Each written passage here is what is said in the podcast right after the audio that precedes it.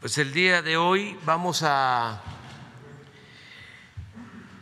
visitar el aeropuerto Felipe Ángeles, eh, hoy día de la Fuerza Aérea Mexicana, en su 106 aniversario, se va a inaugurar la base aérea.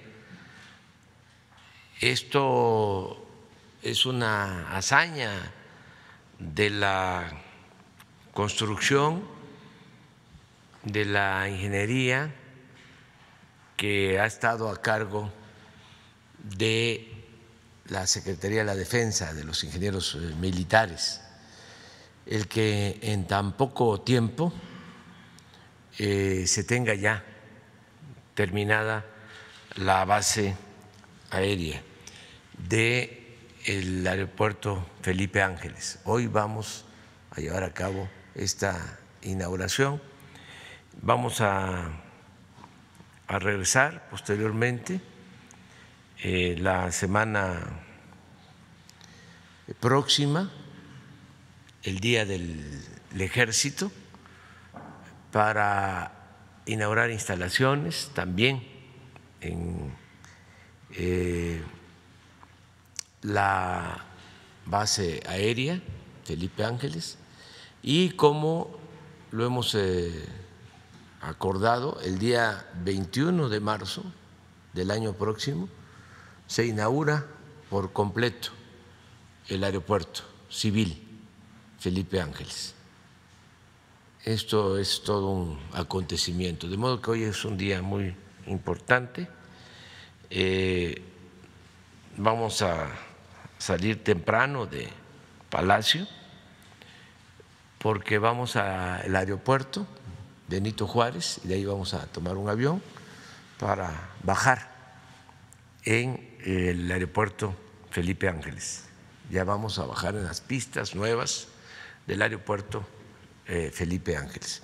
Entonces vamos a contestar preguntas hasta donde nos alcance. Hola, presidente, buenos días.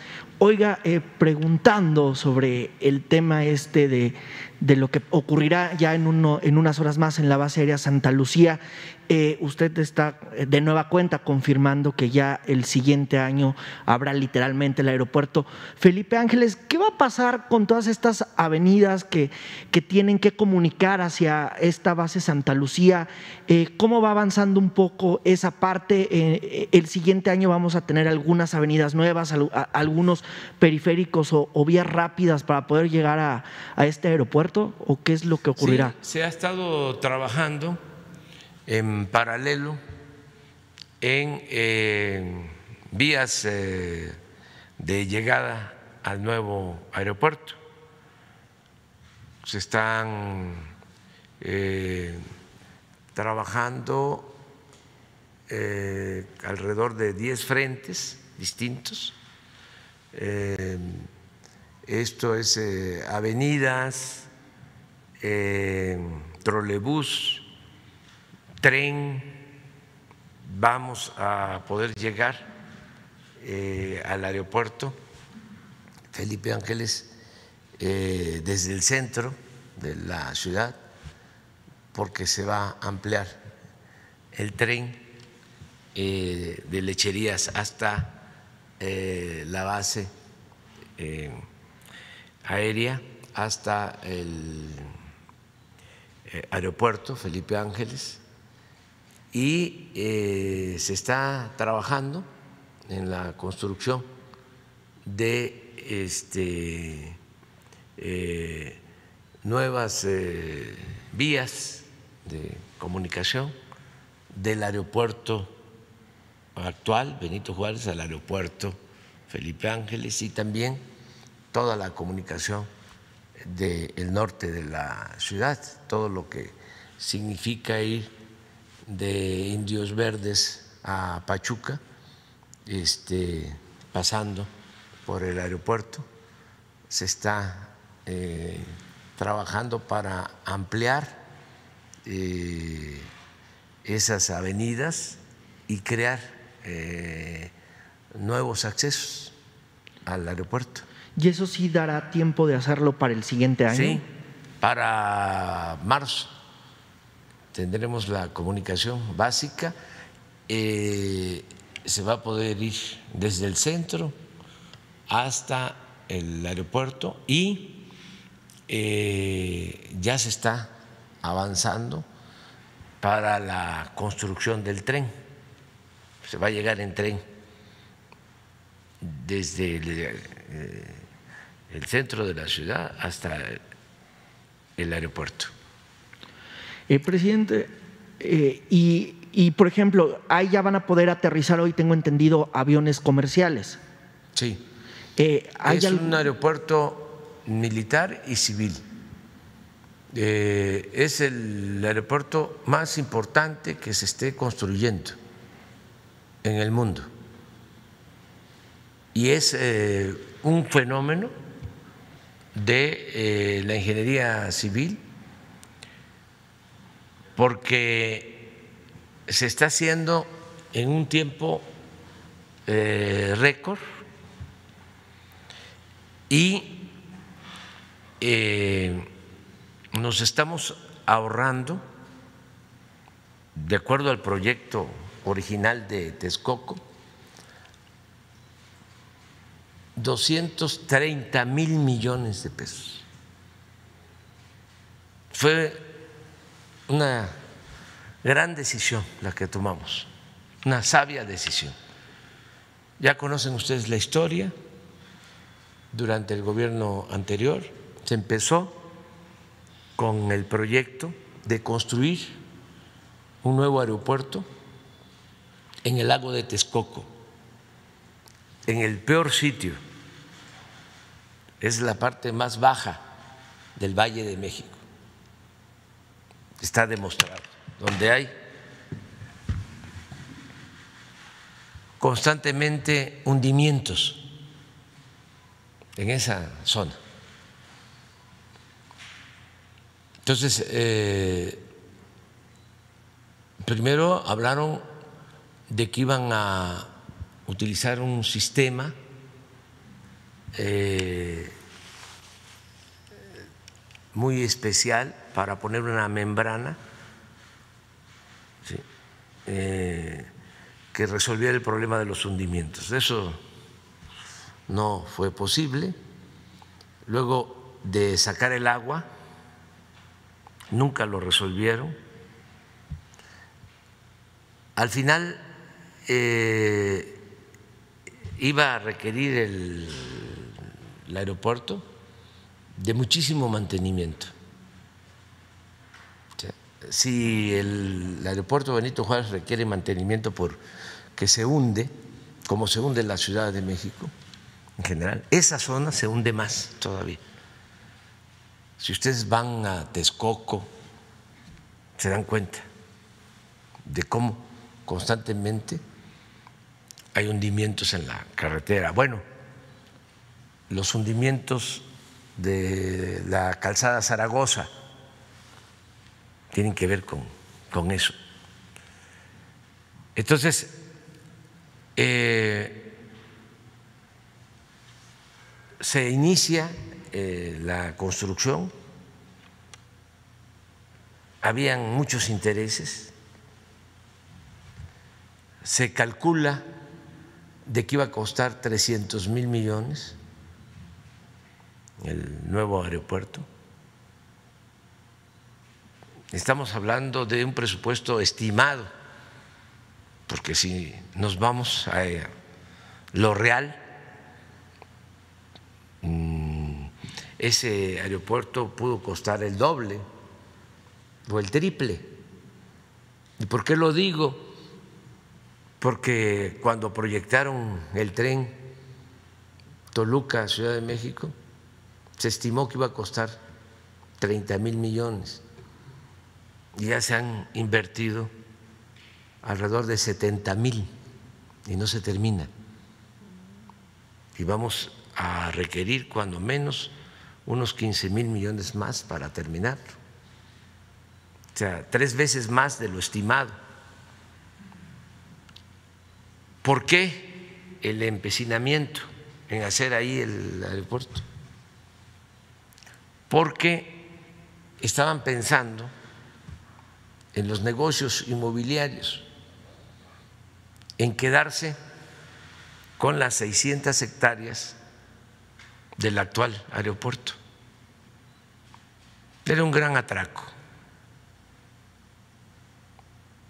Querían hacer en el actual aeropuerto, en las 600 hectáreas, una especie de Santa Fe. Por eso proyectaron incluso las pistas para que se eh, tuviera que cerrar el actual aeropuerto y también Santa Lucía. Dos aeropuertos se iban a cerrar. Porque hablaban de interferencia eh, aérea, interferencia en el espacio aéreo. Entonces, desde la campaña dijimos que ese proyecto no era conveniente y que además este, olía mal.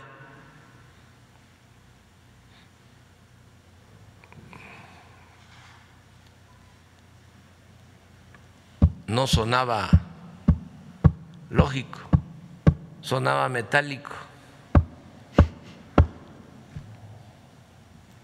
Y dijimos que si llegábamos íbamos este, a impedir que se llevara a cabo. Se desataron las críticas, pues ya se pueden imaginar, hasta la fecha, porque algunos no tenían todos los elementos y los desinformaron, como suele pasar, ¿no? porque desde luego estaban de por medio no solo los intereses de las constructoras, también medios de comunicación, todo lo que sucede, lo que pasaba, que en estas grandes obras repartían a todos para eh, silenciar la crítica. Inclusive, eh, ya cuando venía la elección, eh, de manera desesperada le metieron a la construcción para em, ponernos en una situación difícil, decir, ya se ha avanzado, daban informes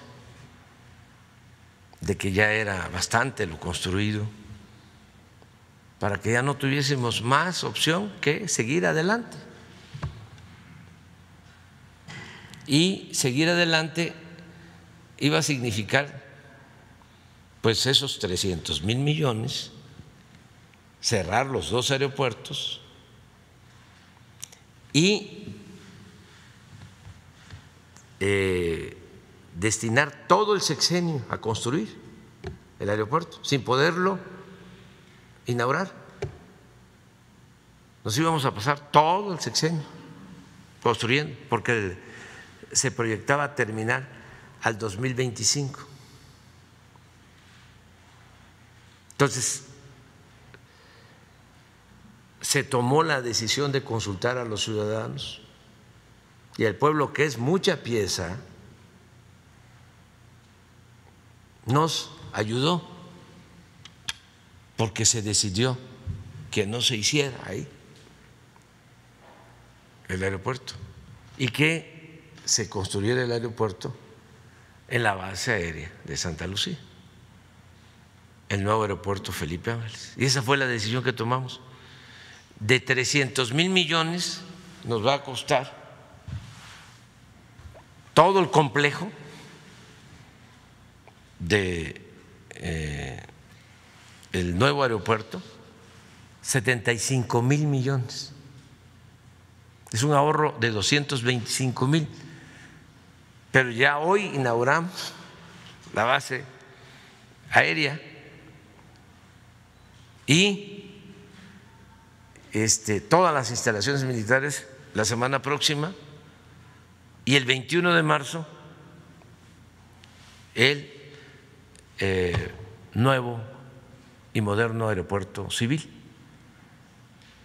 Y nos queda el actual aeropuerto. Nada más piensen que en el actual aeropuerto se construyó en el gobierno pasado el hangar presidencial para guardar el avión que compraron. ¿Saben cuánto costó construir el hangar presidencial? Mil millones de pesos. Y si se hubiese construido el aeropuerto en el lago de Texcoco, toda esa inversión se iba a perder. Pero no solo es inversión. La ampliación que se hizo durante el gobierno de Vicente Fox, la terminal. La dos. Dos, que lleva 15 años. También todas esas instalaciones este, se iban a perder. Por eso sí es un día importante el de hoy, son de estas decisiones que hemos tomado, afortunadas, en beneficio del pueblo. Desde luego a los mercaderes, a los corruptos, a sus achichincles, pues no les parece, no les gusta. Pero ofrecemos disculpa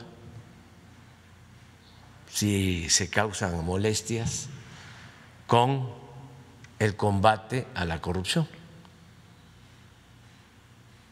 Ya he dicho de la importancia que tiene el acabar con esa corrupción, porque eso fue lo que nos hundió por completo, el saqueo desmedido, sobre todo en el periodo neoliberal, en estos últimos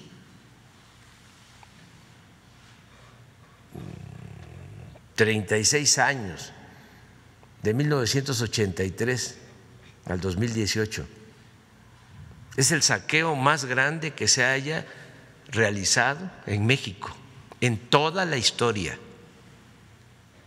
Se puede probar. Ni durante los tres siglos de dominación colonial se saqueó tanto a México como en el periodo neoliberal. Entonces, por eso nos cuesta trabajo avanzar en la transformación porque fueron 36 años, el porfiriato duró 34 años y costó trabajo. Hubo una revolución,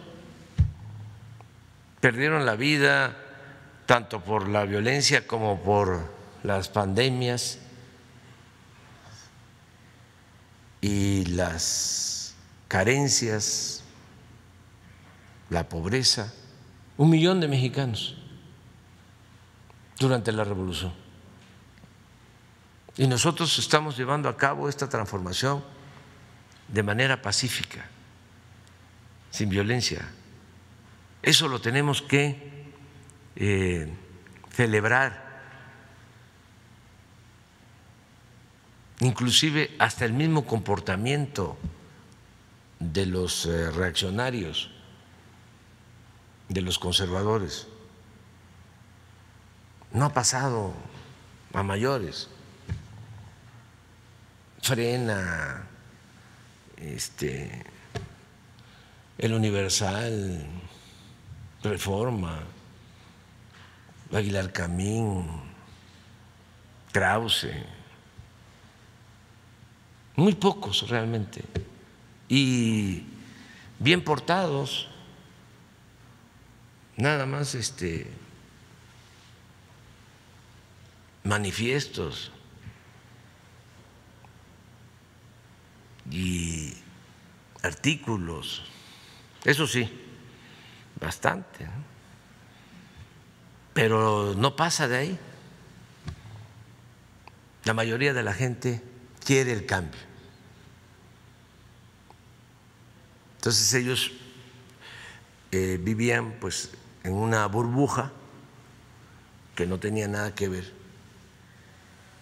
con la realidad de México. Y tenían y siguen teniendo mucho desprecio por el pueblo. Tenían y siguen teniendo la concepción de que el pueblo no existe y que la política es asunto de los políticos y de los intelectuales y de los expertos y de la academia. Y que el pueblo pues eh, no cuenta. Es este convidado de piedra y ya no es así. El pueblo siempre ha estado presente nada más que no había eh, sido escuchado, no era el protagonista principal ahora es el pueblo el que manda en México, la mayoría. Entonces por eso también salió de manera irracional, pero espontánea, eh, toda esta eh, reserva oculta de racismo, de clasismo que existía. Todo esto que se vio en los últimos tiempos. Ahora está más moderado porque les da pena y les da vergüenza. Pero este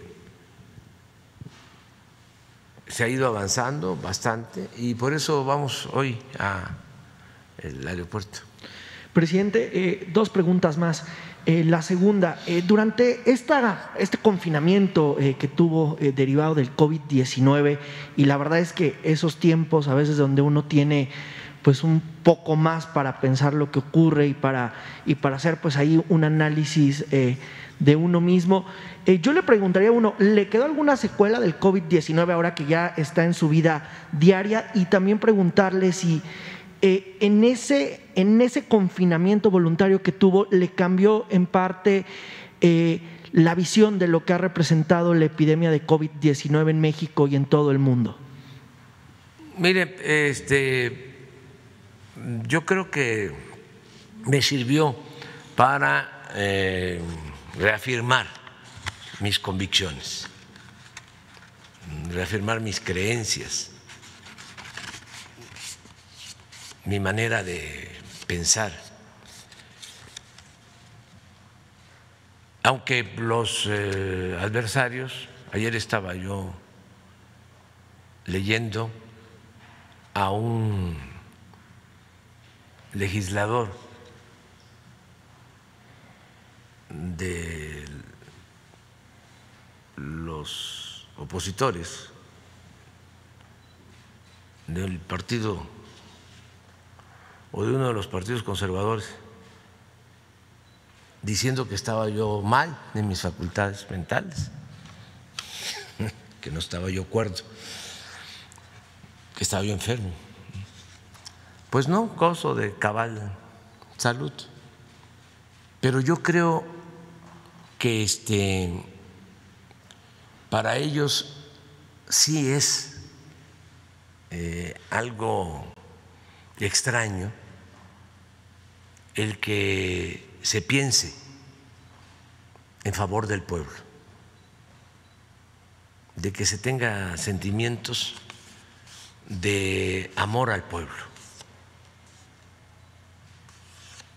Más cuando ellos tienen como verdadera doctrina la hipocresía, un doble discurso, una doble moral. Entonces, sí les extraña cómo es que van a ser primero los pobres, cómo es que no le importa el dinero o lo material. ¿Cómo es que no viaja en el avión presidencial que nosotros compramos para exaltar la figura del Tlatoani mayor.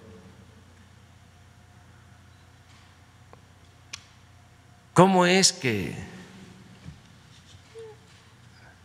se levanta en la madrugada? ¿Cómo es de que no se queda callado y eh, replica. Entonces, pues sí, no estamos para ellos bien, ¿no? Afortunadamente, de acuerdo a nuestras ideas y principios, estamos viviendo un momento estelar. Imagínense luchar toda una vida para llevar a cabo, para convertir en realidad ideales, utopías, el poder eh, servir a los demás, el llevar a la práctica el amor al prójimo, el ayudar a la gente humilde, a la gente pobre, el tener la dicha enorme de practicar el humanismo. No hay nada mejor que eso, ningún bien material, ni todo el oro del mundo se compara con la satisfacción que produce luchar por los demás. Entonces, ¿qué reflexión tengo después del COVID que debemos de seguir? Este, cuando comenzó lo del COVID, en mi reflexión incluso escribí, hay unos textos del año pasado, y dije en mi fuero interior, no vamos a dejar de avanzar en la transformación de México, aún con el COVID y con la crisis económica. Vamos a atender las dos crisis y vamos a seguir caminando hacia la transformación, porque lo que más ha dañado a México es la corrupción. Es el principal problema, la corrupción política. Eso es lo que dio al traste con todo. Por eso vivimos la paradoja, la contradicción de ser un país rico con un pueblo pobre. Un país que tiene muchísimas riquezas naturales, que lo han saqueado por siglos y todavía es de los países con más recursos naturales en el mundo, con un pueblo excepcional, heredero de culturas, de civilizaciones milenarias, un pueblo bueno, un pueblo trabajador. Ahí está el ejemplo de los migrantes mexicanos. Porque también estos tecnócratas conservadores querían hacernos creer de que si no se avanzaba en México era porque nuestro pueblo era flojo, indolente, falso. Y repito, este es el ejemplo.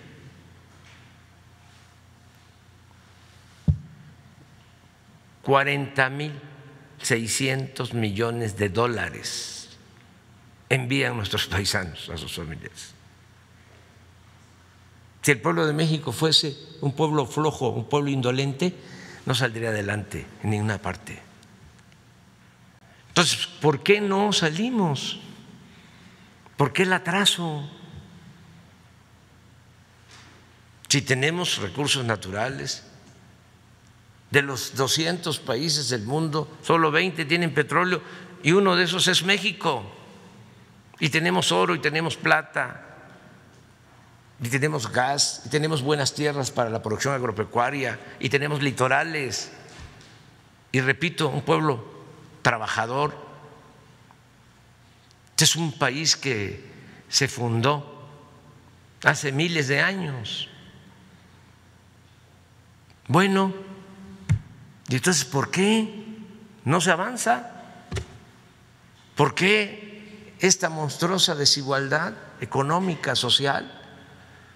¿Por qué cerca de 70 millones de mexicanos en la pobreza? La respuesta es la corrupción.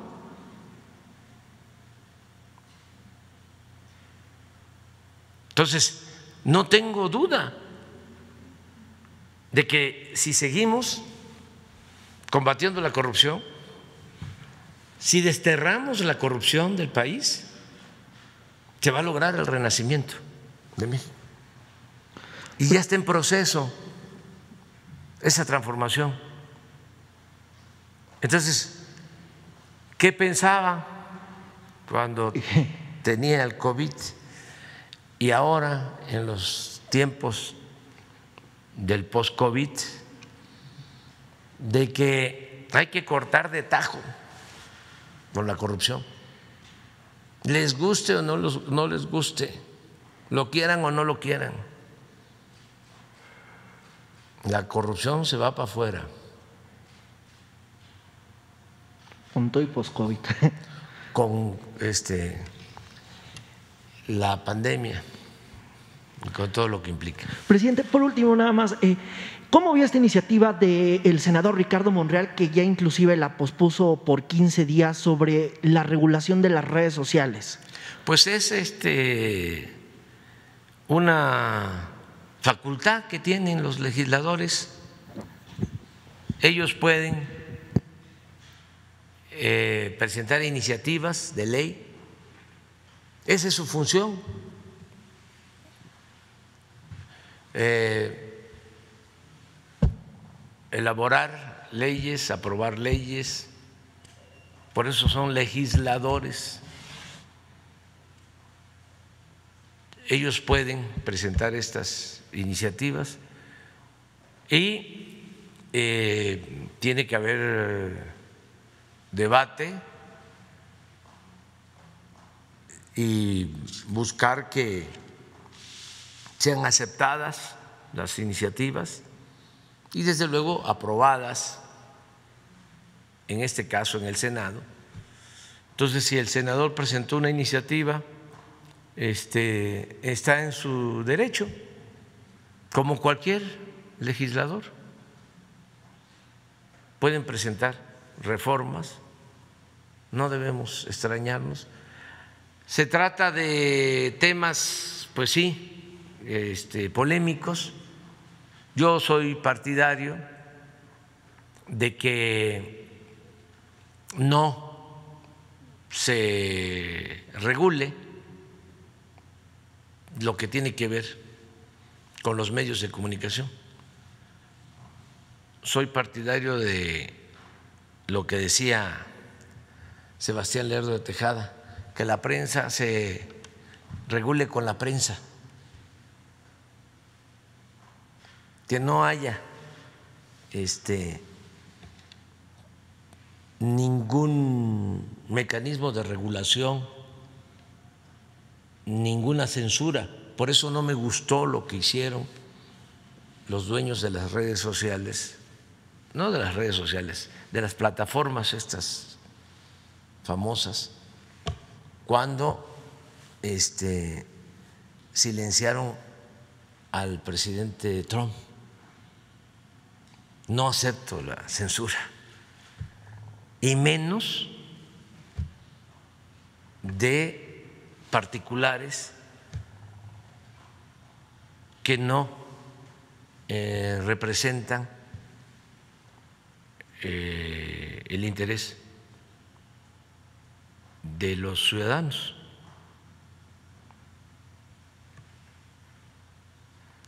que no son gobiernos legal y legítimamente constituidos. Eso no puede ser, o sea, ¿cómo se erigen en los grandes censores, jueces? Es como si este, nosotros censuráramos ¿no?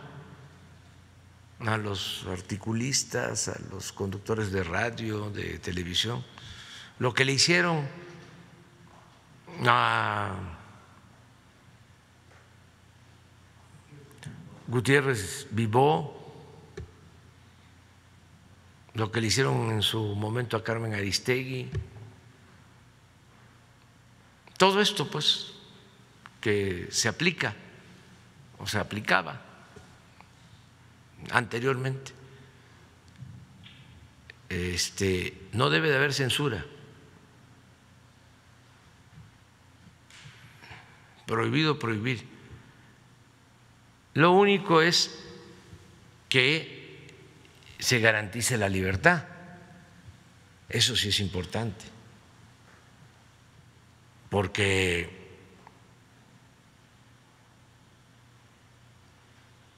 cuando llevaron a cabo esa censura en Estados Unidos, se puso verde la Estatua de la Libertad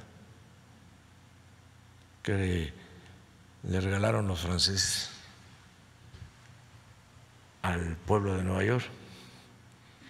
Estaba verde de coraje. Sí. Lo convirtieron en un símbolo vacío. Entonces, cero censura. Que en las redes eh, hay este, ataques, que este, hay bots. Sí, pero todos tienen derecho de expresarse, de manifestarse. Y el que no argumenta, el que insulta, eh, no es visto, no lo siguen. El que argumenta, el que eh, esgrime razones, el que eh, tiene fundamentos, elabora eh, buenas explicaciones, ese lo siguen en las redes, el que se dedica nada más a insultar, este, o el que dice que para qué la vacuna rusa, si esa solo se debe aplicar a los rusos, pues este hasta se burlan, ¿no? O el que dice, ten cuidado, no te vayas a vacunar con Sputnik o con la Cancino porque te van a poner un chip y te van a volver comunista. Este, esto del chip, no nos hemos dado cuenta o ya nos dimos cuenta, pero todavía no se ha hecho extensivo de que ya el chip ya lo traemos en el teléfono, todos traemos chip. Y ya recomiendo de que no se confíen porque muchas veces ese teléfono, ese chip, es micrófono y escuchan todo, dicen no, este, hay ciertas aplicaciones en donde no escuchan, se va la nube. Este, pues no es así. Ya esto ya es otra cosa. Lo mejor es hacer la vida pública cada vez más pública y el que nada debe, nada teme y ejercer nuestra libertad a plenitud. Pero en fin, eso es, sí.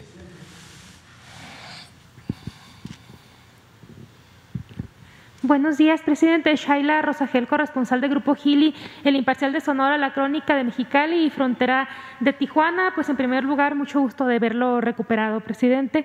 Eh, preguntarle, presidente, en primer lugar, en estas mañaneras se ha comentado en varias ocasiones el acuerdo que hay para el cierre de la frontera eh, con Estados Unidos para cruces no esenciales. Sin embargo, eh, esta medida solo la cumplen las autoridades estadounidenses, pues la frontera mexicana está totalmente abierta para cruces eh, esenciales y, no esenciales. Eh, preguntarle qué se debe esto, o sea, de que aquí, de allá para acá, no, no, se cumpla esta medida. Pues hay que eh, pedirle un informe al secretario de Relaciones Exteriores un día de estos que nos informe. Tengo entendido de que sí aplica, pero vamos a tener eh, información de la Secretaría de Relaciones sobre este tema. Preguntarle, presidente, también eh, si tiene ya información puntual de cuándo llegarán eh, las vacunas, las segundas dosis a los estados, de, a todos los estados, a los estados de Sonora y Baja California, si ya tienen cuántas dosis llegarían. Bueno, voy a dar una buena noticia que ojalá y este se convierta en realidad, porque depende siempre, ¿no? De una serie de circunstancias y hay imprevistos, pero hoy en la madrugada eh, nos eh, informó nuestro embajador en la India de que ya ha sido autorizado un envío de eh, vacunas a México desde la India que podrían llegar en la madrugada del domingo, cerca de un millón de dosis. Esto es muy buena noticia. Eh, es la vacuna AstraZeneca que va a llegar. Es un primer envío. Se calcula que llegue de 2 a 3 de la mañana del domingo. Entonces, de inmediato se va a proceder a su aplicación. Y eh, también informar de que Pfizer eh, reanuda sus entregas la semana próxima para las segundas dosis. Entonces, a partir de la semana próxima eh, se inicia la vacunación para los que eh, están en espera de la segunda dosis y van a llegar eh, vacunas suficientes de Pfizer, alrededor de 600 mil dosis que nos van a permitir terminar de vacunar a todo el personal médico y a las enfermeras. Esa es la este, información que tenemos. No sé si se puede poner el oficio que me envió la representante de Pfizer, aun cuando sea reiterativo, es importante eh, decirlo porque nuestros adversarios desinforman, hablando de que no se tienen los contratos con las eh, farmacéuticas, mintiendo, pues. Entonces, para que no haya duda, bueno, El primer párrafo tiene que ver con este, el deseo de que me recupere y le agradezco mucho a María Constanza, que es la presidenta y directora general de Pfizer en México. Y eh, luego, en seguimiento a nuestra comunicación con el secretario de Salud de fecha 29 de enero, con base en el convenio de fabricación y suministro firmado entre la Secretaría de Salud y Pfizer, Export, BV, por un total de 34.4 millones de dosis para 2021 34.4 millones de dos para el 2021. Por este medio le confirmo que la semana del 15 de febrero, que es la próxima, se realizará el envío de las 491.400 dosis. Con estas dosis prácticamente nos alcanza, nos faltarían 100 mil para terminar de vacunar en segunda dosis a los que ya fueron vacunados, que nos faltarían eh, alrededor de 600 mil. Entonces ya aquí tendríamos eh, casi 500 mil. Entonces, como ya se reinician los envíos cada semana. Eh, Pfizer nos va a estar entregando vacunas en una cantidad parecida, 500, 700 mil dosis. O sea que la semana próxima terminamos de vacunar segunda dosis y aquí este, se incluye en esta semana y en la siguiente eh, a los maestros de Campeche que recientemente se, vacunaron.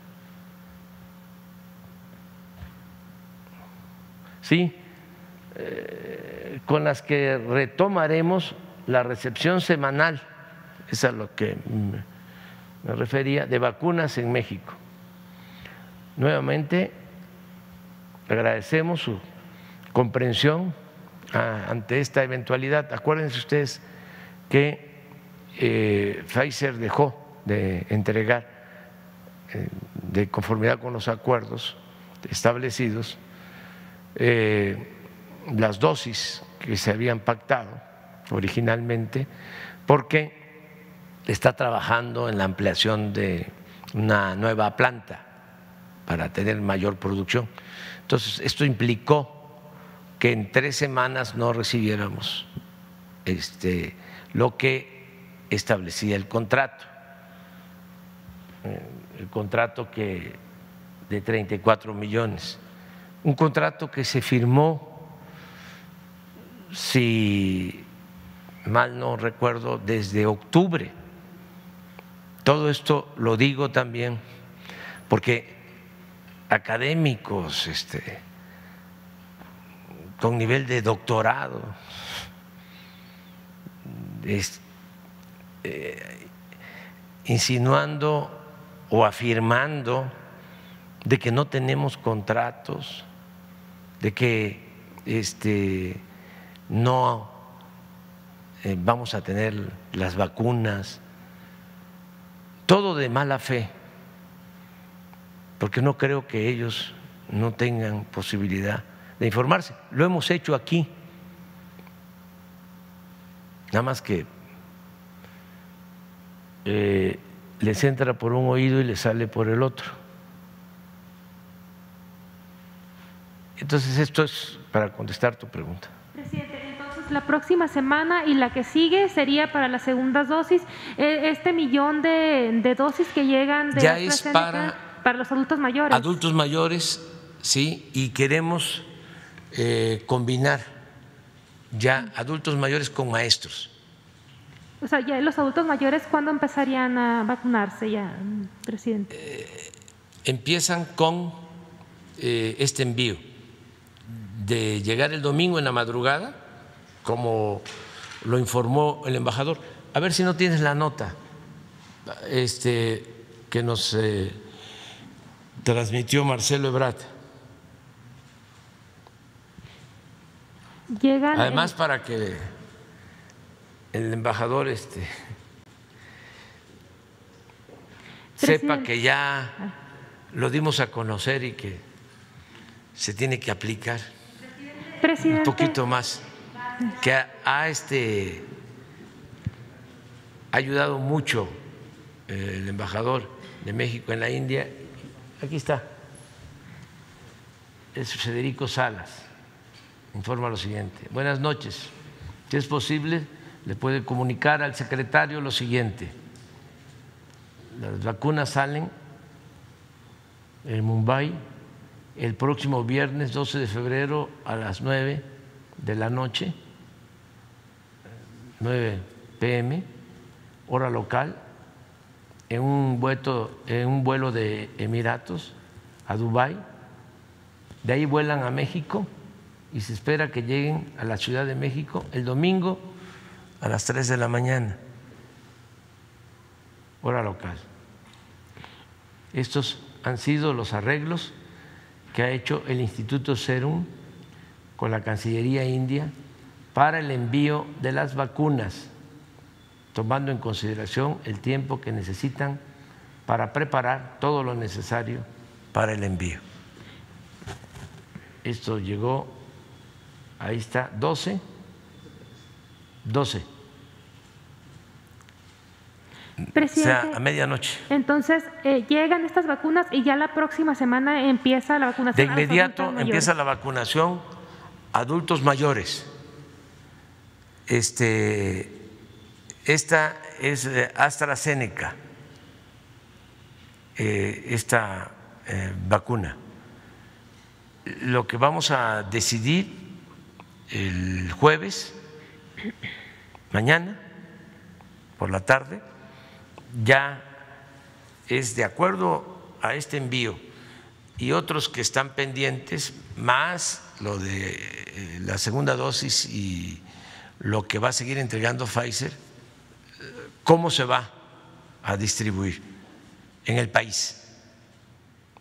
pero sí eh, como población preferente son adultos mayores y maestros, porque necesitamos eh, proteger a los maestros y regresar a clases presenciales.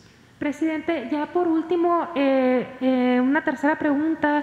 En el tiempo que eh, en las semanas pasadas, pues ocurrió un hecho lamentable en, Chiapas con una joven médico, Mariana Sánchez Dávalos, que fue asesinada. Se, se, trata de un feminicidio. Entonces, preguntarle, bueno, esa señorita realizaba su, su servicio social en una comunidad de Chiapas y hizo denuncias de una agresión sexual y también pidió cambio y está usted enterado, me imagino, de este caso. Eh, ¿Qué opina sobre este caso, eh, presidente? Pues muy lamentable y mi pésame sentido a sus familiares. Es algo muy triste eh, y ya se está actuando, ya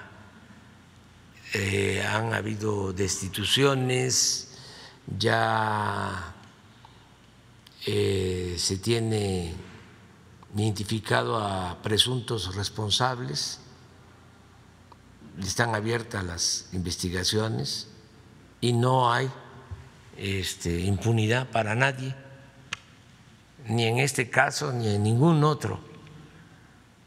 Son hechos muy lamentables.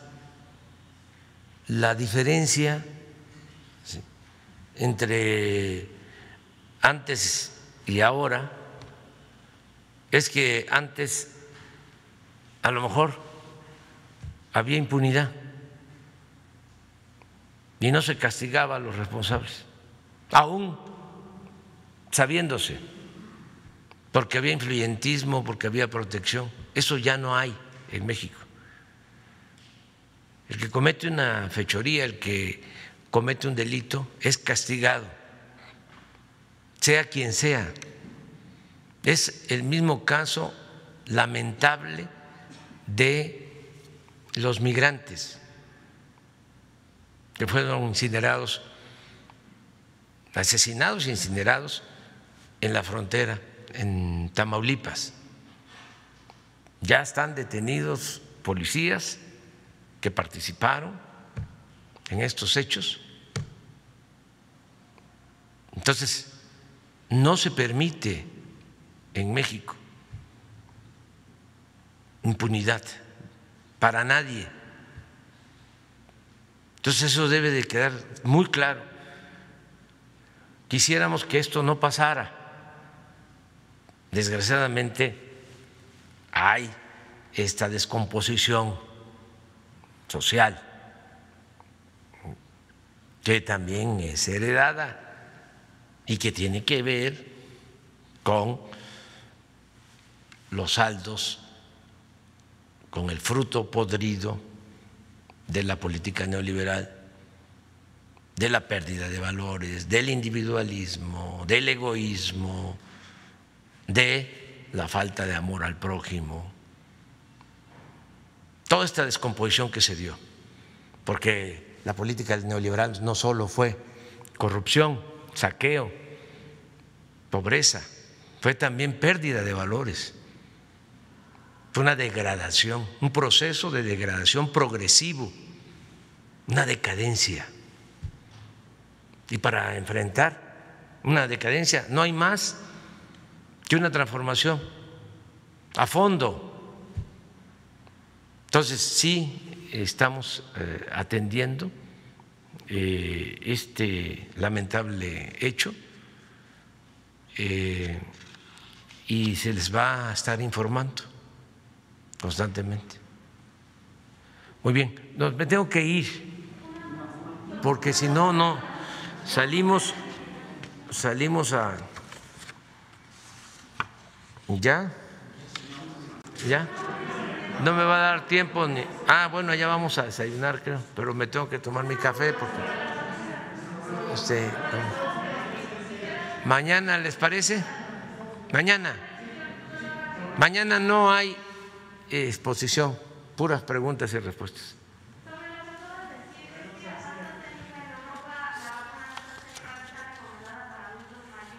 Pero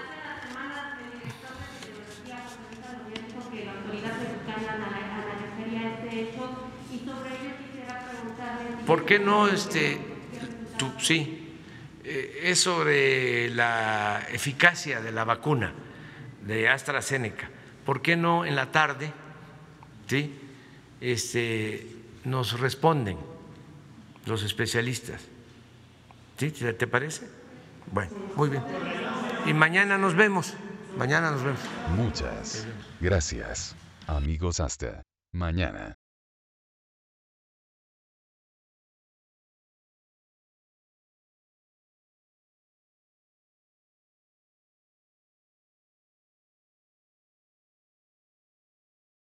Dar inicio formal a este proceso de transición, en donde